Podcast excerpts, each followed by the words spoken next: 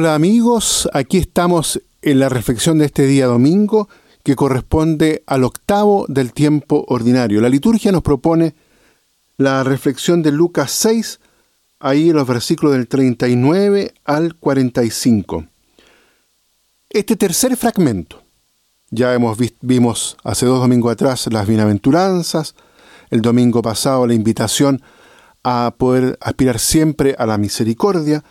Hoy, en este tercer fragmento del discurso del así llamado discurso del llano de Lucas, aquí las enseñanzas sobre el ciego que guía a otro ciego y la de los árboles que dan buenos o malos frutos en Mateo están aplicados a los fariseos y a los falsos profetas, mientras que en Lucas se aplican a todo el mundo, empezando por los mismos discípulos que de este modo son invitados a hacerse una autocrítica seria. En este texto podemos distinguir tres enseñanzas. Primera, uno no debe creerse demasiado sabio ni pretender dirigir a los demás, sino que tiene que conocer cuáles son sus propias posibilidades y la necesidad que todos tenemos de aprender y buscar luz. El discípulo siempre debe estar en estado de aprendizaje, intentando llegar a ser como su Maestro Jesús. Segunda enseñanza. No pretender corregir a los demás sin haber mirado antes si nosotros tenemos algo por corregir. El texto, que hace una acentuación muy grande, una viga en el ojo, pero es que también es muy, por decirlo de algún modo, absurda la pretensión de arreglar la vida de los demás cuando uno tiene tantas cosas por arreglar en la propia. La exageración de la imagen muestra que Jesús debía tener especial interés en prevenir a sus discípulos ante este modo de actuar y que debía pensar que era muy fácil caer en ella.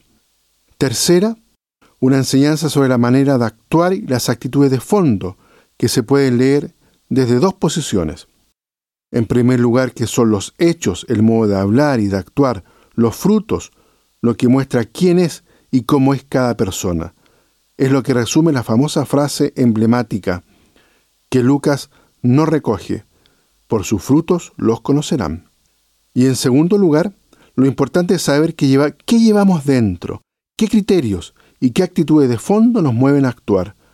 Porque si lo que llevamos dentro es tesoro de bondad, lo que aflorará serán frutos de bondad, mientras que si llevamos tesoros de maldad, los frutos serán la maldad. Nuevamente pues nos hallamos con este elemento clave de la manera como Jesús entiende la actuación de sus discípulos y la suya propia, y que impregnaba el Evangelio del domingo pasado. Hay un modo de ser, una manera de entender la vida y las relaciones con los demás, que es la del reino, y otra que es contraria. Muy bien, queridos amigos, dejamos hasta aquí la reflexión en este domingo y los invitamos entonces a continuar profundizando el seguimiento de Jesús, tal como lo va mostrando el evangelista Lucas, que podamos también a nosotros en nuestra vida personal, comunitaria, eclesial, acoger esta invitación del Señor. Que Dios los bendiga a todos y a cada uno.